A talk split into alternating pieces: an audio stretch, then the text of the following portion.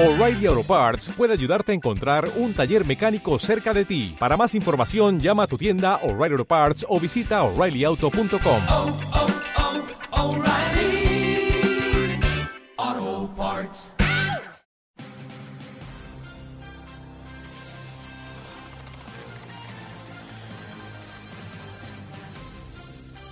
Bienvenidos a La Visión con el pastor Nabel Rodríguez.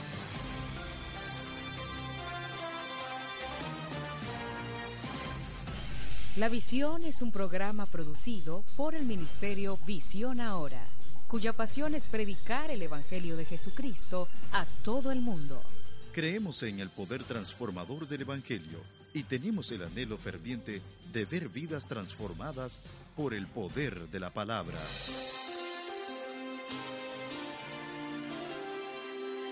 En los próximos minutos recibirá una palabra que bendecirá su vida. Queremos estar en contacto con usted y saber cómo este programa está bendiciendo su vida. Al final le daremos información acerca de nuestro ministerio. Escuchemos el mensaje de hoy. Les decía que hay dos capítulos que quiero dejar. Comenzando el capítulo 1 de Nehemías, dice palabra de Nehemías, hijo de Acalías, aconteció en el mes de Cuisleú, en el año 20, estando yo en Susa, capital de el reino, que vino Ananí, uno de mis hermanos, con algunos varones de Jesús de Judá, y les pregunté por los judíos que habían escapado, que habían quedado de la cautividad y por Jerusalén. Y me dijeron, el remanente, los que quedaron de la cautividad allí en la provincia, están en gran mal y afrenta. El muro de Jerusalén derribado y sus puertas quemadas a fuego. Cuando oí estas palabras me senté y oré e hice duelo por algunos días. Y ayuné y oré delante del Dios de los cielos. Y dice, y dije, te ruego, oh Jehová Dios de los cielos, fuerte, grande y temible, que guardas el pacto y la misericordia a los que le aman y guardan sus mandamientos. Es, esté ahora atenta tu oído y abierto tus ojos para oír la oración de tu siervo que hago ahora delante de ti día y noche. ¿Cómo oraba Nehemías? Día y noche por los hijos de Israel, tus siervos, y confieso los pecados de los hijos de Israel que hemos cometido contra ti. Sí, yo y la casa de mi padre hemos pecado. Quiero que vayamos al capítulo 2. No, no voy a terminar de leer el capítulo, solo quiero introducir ese capítulo. Pero quiero que vayan al capítulo 2 de Nehemías. Sucedió en el mes de Nisan, en el año 20 del rey Artajerjes, que estando ya el vino delante de él, es decir, Nehemías era el copero, el que le daba la copa al rey, el que le servía. Ser un trabajo muy delicado porque de pronto los coperos, si no le agradaban al rey, entonces podían terminar muertos. Y dice, estando en el año 20, que estando ya el vino delante de él, tomé el vino y le serví al rey y como yo no había estado antes triste en su presencia, entonces dice, me dijo el rey, ¿por qué estás triste tu rostro? Pues esto no es enfermo, no es esto sino quebranto de corazón. Entonces temí en gran manera y, dije al rey, para siempre vive el rey, ¿cómo no estaré triste mi rostro cuando la casa de los sepulcros de mis padres están desiertas y sus puertas consumidas por el fuego. Me dijo el rey, ¿qué cosa pides? Entonces oré al Dios de los cielos y dije al rey, si le place al rey y, a tu, y tu siervo ha hallado gracia delante de ti, envíeme ahora a Jerusalén, a la ciudad de los sepulcros de mis padres, y la reedificaré. Entonces el rey me dijo, entre comillas dice, la reina estaba sentada junto a él. O sea que cuando la mujer está al lado del hombre, esclavo pedir algo, porque no sabes si la mujer le dice y le pega un pellizco al hombre, entonces no sabes cómo puede reaccionar. Y cuando la Biblia dice ahí, y la reina estaba al lado, es, es, o sea, si usted está haciendo un arreglo con el marido y le pide algo al marido y está al lado la mujer, solo faltaba que el rey le dijera lo que diga la reina. Asunto serio. Entre comillas, lo que habla ahí es que ahí hay otra persona que tiene decisiones e influencias también. La reina estaba ahí. Y vean esto. Y le dijo, ¿cuánto dura tu viaje y cuándo volverás? Y agradó al rey enviarme después que yo le señalé el tiempo. Y dice, además dijo el rey, dije al rey, si le place al rey que se me dé cartas para los gobernadores al otro lado del río, para que me franqueen el paso hasta que llegue a, Judá. Y dice, y cartas para Asaf, guarda del bosque del rey, para que me den madera para enmaderar las puertas del palacio de la casa y para el muro de la ciudad y la casa en que yo estaré. Y me lo concedió el rey según la benéfica mano de mi Dios sobre mí. Y dice, vine luego a los gobernadores del otro lado del río y les di las cartas del rey y el rey envió conmigo capitanes del ejército y gente de a caballo. Vean esto.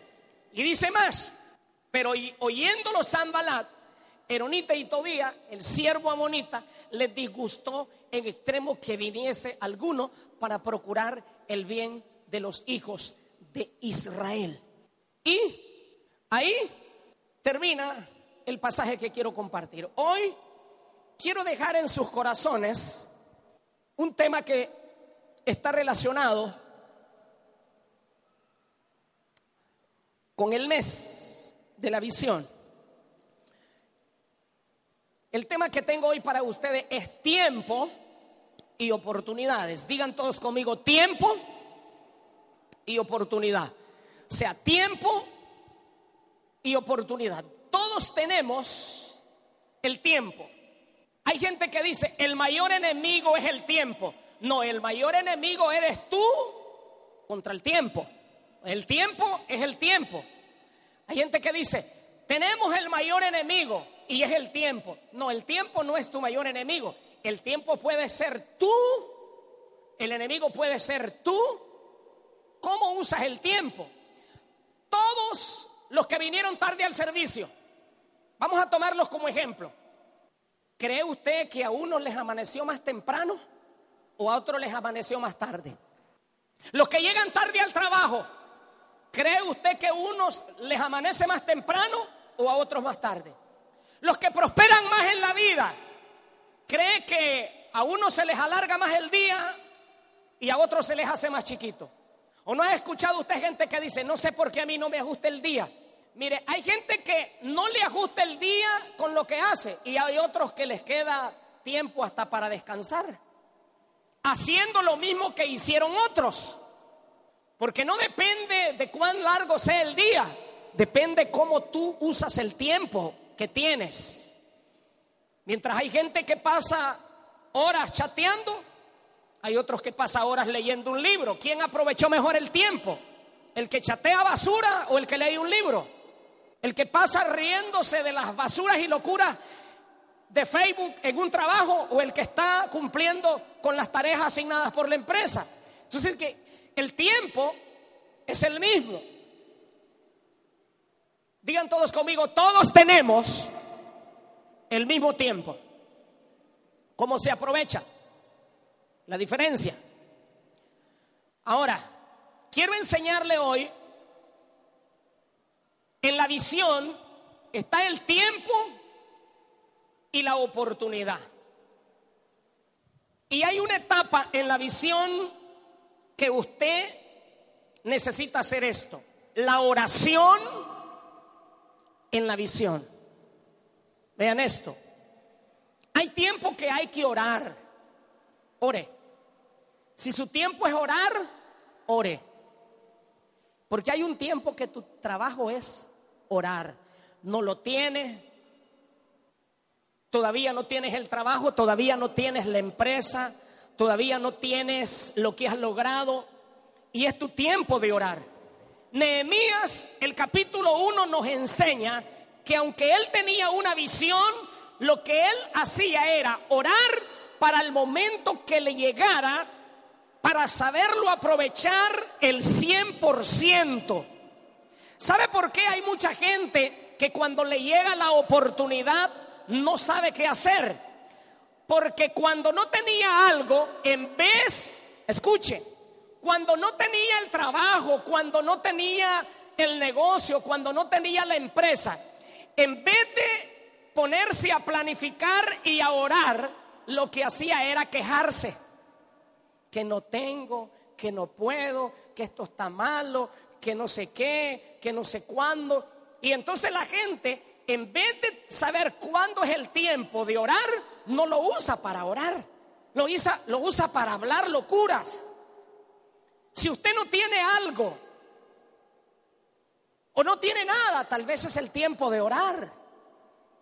Por eso, tal vez es el tiempo de dedicarte a orar por ello. Pero hay un tiempo que no es que tal vez no vas a orar, pero ya ese no es el tiempo de orar, es el tiempo de trabajar. Entonces hay gente que se pasa orando toda la vida por algo y ni siquiera se dio cuenta que el tiempo y la oportunidad se le pasó. Nehemías nos enseña en el capítulo 1 el tiempo que él pasó orando. Señor, ayúdame, dame la oportunidad. Algún día que yo esté en la presencia del rey, ¿qué voy a hacer? Señor, yo quiero oír. Mi visión es esta. Lo que quiero hacer es esto. Y usted ve ahí, capítulo 1 de Nehemías, orando por la visión. Usted no se ha casado. Ore. Pero hay algunos que oran hasta que están casados cuando el matrimonio se le está destruyendo. No, la oración era antes de casarte para que no pases esclavos. Que la mayoría de los matrimonios orando cuando ya no, si eres soltero, no es que ya no vas a orar, pero el tiempo de orar por esa visión de sentar el fundamento era. Ahora vas a orar por otras cosas. Tiene no tiene el negocio, no tiene el trabajo ore. Y después siga orando. Pero el tiempo de tu base es cuando no tienes nada. Si no lo tienes, si no lo has visto, es tu tiempo de orar. Usted no tiene el trabajo, es su tiempo de orar. Escucha esto. Usted no tiene el trabajo, es su tiempo de orar, porque cuando ya tenga el trabajo, que no te vaya a pasar, ahora ya no tengo tiempo de orar. Ni de ir a la iglesia. Qué visión, ¿no? No tengo el negocio. Dame el negocio, Señor. Y ahora que el Señor lee el negocio, ni tiempo. Segundo, vea usted el ejemplo de una persona que sabe la oportunidad. Vean ustedes cuando la oportunidad llega. Está considerado en la vida que todos los seres humanos para triunfar o para ser próspero nos ha llegado una, dos o tres o más oportunidades. Pero la mayoría de la gente no ha aprovechado esa una, dos, tres o más oportunidades de tener algo. Entonces, la mayoría de, la gente, usted escucha esto. Yo tuve un buen trabajo. ¿Y? Yo tuve un buen negocio. ¿Y?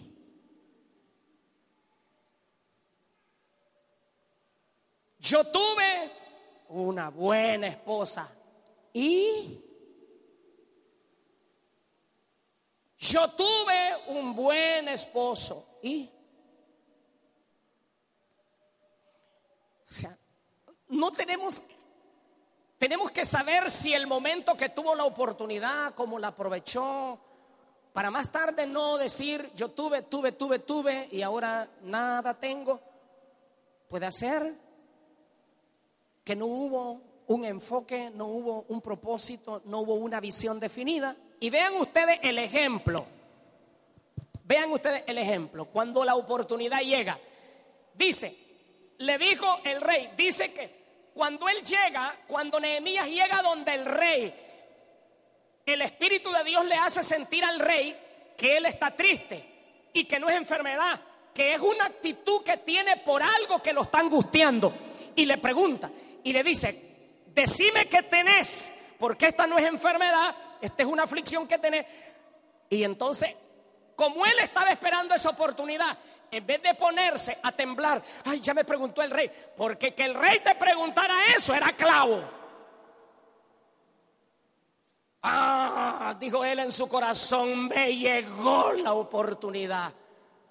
Y él no se pone a titubear y a decir, señor rey, este, déjeme que voy a ir a orar a ella, a, ver qué le digo.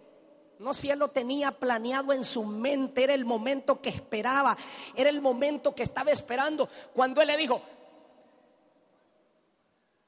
¿qué cosa deseas? ¿Y qué tal si mañana usted le preguntaran, ¿y cuánto vale la casa que querés? Déjeme ir a preguntar a, a la urbanización.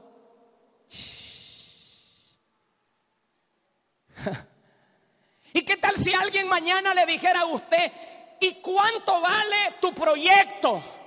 Este, ¿Y cuánto le digo que vale? ¿Cu- cu- cu- cu- cu- cu- ¿Cuánto creemos que puede costar? No sabes nada. ¿Qué cosa querés? Decime, ¿qué deseas frente al rey? Sí, señor rey, aquí lo tengo, mire. Necesito esto, esto, esto. Vean ahí.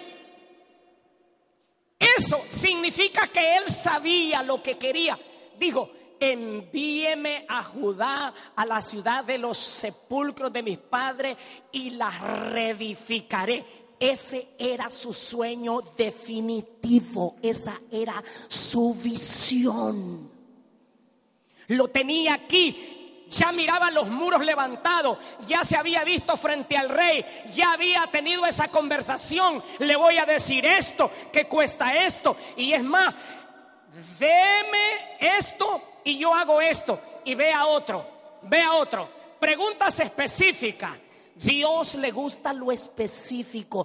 A Él no le gusta que sus hijos anden titubeando. Mire, le dijo, ¿cuánto dura tu viaje y cuándo volverás? Y Nehemías no sale este. ¿Cuánto, y, y- y- y- y cu- ¿Cuántos días crees que me, dure ir allá, regresar? ¿Y, cuánto, en cuántos días reconstruiré ese muro? No, si todo lo tenía calculado, me tardó tantos días, el muro lo reconstruyo en tantos días y en tantos días estoy aquí. Planificado, estructurado. No tal vez, no será. ¿Sabe por qué nosotros, mis amados hermanos, somos tan hipócritas en las cosas, tan mediocres en lo que hacemos? Porque nunca estamos planificados para hacer lo que vamos a hacer. Mañana va a amanecer y muchos de ustedes ni siquiera saben qué van a hacer. Mañana va a amanecer y muchos de ustedes ni siquiera saben y van a vivir un día más desperdiciado. Ay, qué aburrido este día. Pásame la computadora, Facebook, ¿qué dice el chisme? Sin embargo, hay otros que el día de mañana lo tienen saturado. Dicen, esto voy a hacer, esto voy a hacer, aquí voy a ir, aquí voy a comprar, aquí voy a vender, aquí voy a ir a solicitar el trabajo, así le voy a decir, voy a ir entre este- entrevista de trabajo, me voy a ir a enfrentar con la persona que vamos a hacer el negocio. Y lleva todo definido de lo que está haciendo. Esa es la gente que puede prosperar en lo que sabe, el que sabe qué va a hacer. No podemos vivir, miren mis amados hermanos, lo peor que tenemos nosotros es la subjetividad de las cosas. Usted le dice al que va a hacer algo y usted le dice, ¿dónde nos reunimos? En cualquier parte, dice. ¿Dónde? No, no, en cualquier parte. ¿Dónde es cualquier parte? ¿Cuándo nos reunimos? Cualquier día. ¿Qué día es cualquier día? ¿A qué hora? No, a cualquier hora. ¿A cualquier hora qué? Defina hora, defina día, defina lugar, defina qué es lo que tiene que hacer, defina cómo le va a decir. Y si define cómo va a hacer las cosas, no va a andar necesitando malos asesores, porque al final el que debe de saber qué es lo que quiere y qué es lo que va a hacer, cómo lo va a hacer, es usted. Cuando yo leí este pasaje, vea lo que dice. Entonces le dije, deme cartas para esto, deme cartas para lo otro, deme... Aprovecha Macario porque esto no es diario. Deme cartas para esto y vea esto. Esto yo lo llamo, a esto que, que yo leo aquí, yo lo llamo un anexo de mi planificación. Digan todos conmigo, el anexo de mi planificación en mi vida es esto, vea, es la recompensa, es el reconocimiento. O sea, mire, desde que una persona habla, se sabe lo que es y lo que quiere.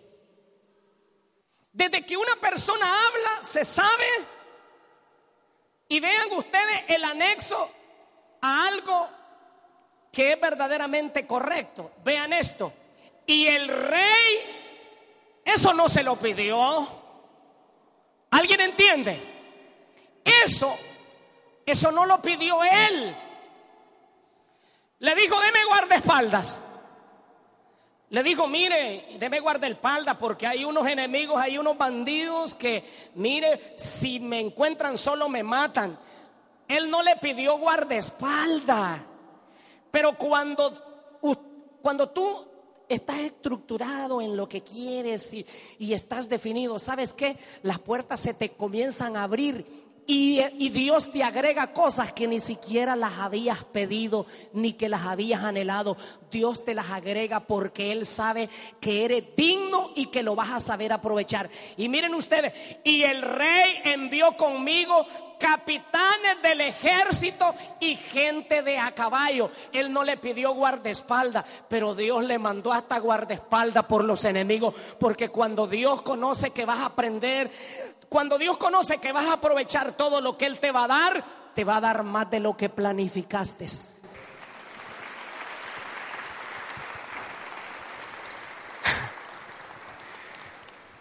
¿Cómo están entonces para la oportunidad de esta semana? ¿Cómo están para la oportunidad del mes? ¿Cómo están para la oportunidad del año? ¿Cómo están para la oportunidad de la vida? ¿Cómo están? ¿Cómo lo piensan? ¿Cómo lo tienen planeado? ¿Saben una cosa? Aprendí algo. El Señor me enseñó en esta construcción una cosa. Todo lo que está planificado, Dios lo hace. Lo que no está planificado, Dios no es responsable de hacerlo. Todo lo que está planificado, el Señor lo hace. Aprendí en este proceso de la construcción de esta casa, ¿saben una cosa? Cada etapa de esta construcción tiene un, un presupuesto, todo. Cada etapa tiene un presupuesto. Y aprendí que hasta que tengo presupuestado algo, Dios lo hace. Hay un presupuesto general, hay un proyecto general desde que comenzamos, pero hay cosas específicas que hay que desarrollar en el proyecto. Y, y sabe una cosa, el Señor me lo enseñó, si no lo definíamos, nunca lo hacíamos. Y todo lo que hacíamos y lo definíamos y decíamos, esto es, Él lo hacía. Entonces, yo preocupado, entonces yo decía, está el presupuesto, está el presupuesto, está el presupuesto, ya está el presupuesto, ya está el presupuesto. ¿Cuánto? Ya, ya está el presupuesto, ya me tenés presupuesto. Y a veces Matuel venía y me decía, este papá, hay que hacer esto. Y yo lo primero que le decía, ya está el presupuesto. Ya está el presupuesto. Y me decía, no me han pasado todavía el presupuesto. ¿Sabe por qué no tenemos las ventanas? Porque nos llevamos tiempo consultando a empresas fuera de Nicaragua y hasta que definimos dónde las íbamos a hacer, por eso nos, nos atrasamos un poco. Pero siempre logré entender, he entendido que hasta que había presupuestado todo, entonces lo hacíamos. Entonces pongan cuidado, si usted no tiene presupuestada el proyecto que Dios le va a dar, no llega. Escríbalo, piénselo, háblelo. Si es una entrevista, hable. Póngase frente al espejo y diga, así voy a hablar. Usted no se imagina cuántas veces Nehemías habló frente al rey sin, sin estar frente a él. Pero él ya sabía lo que quería. Hasta que usted sabe lo que quiere, obtiene lo que desea. Muchos de ustedes han tenido oportunidades, la han perdido. Oportunidades en la familia, oportunidades con los hijos, oportunidades de trabajo, oportunidades de negocio. Muchos de ustedes han tenido eso. Todos las hemos tenido. Pero el Señor me decía que le diga esto. El Señor le va a dar más oportunidades.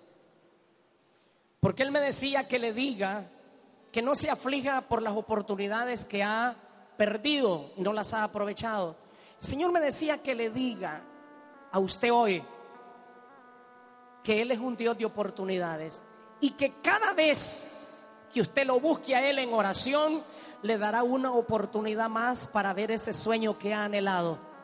Pero que en esta nueva etapa Tal vez usted perdió la oportunidad porque no lo conocía. En esta nueva etapa usted va a potenciar lo que Dios le va a dar porque usted es un hombre y usted es una mujer inteligente y no va a perder esa oportunidad que Dios le va a dar de hacer el proyecto de su vida y ver la mano de Dios sobre usted. La palabra de Dios es viva y eficaz. Dios nos da la oportunidad de acercarnos a Él como hijos. Si usted desea aceptar a Jesús en su corazón, puede repetir esta oración que transformará su vida. Padre Celestial, reconozco que soy pecador y que mi pecado me separa de ti.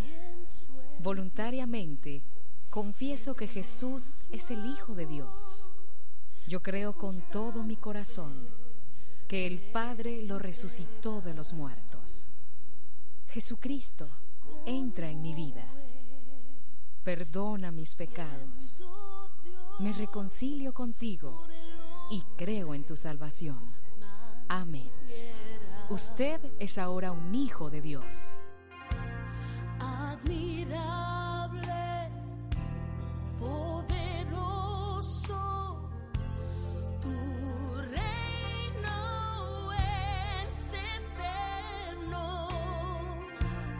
invencible.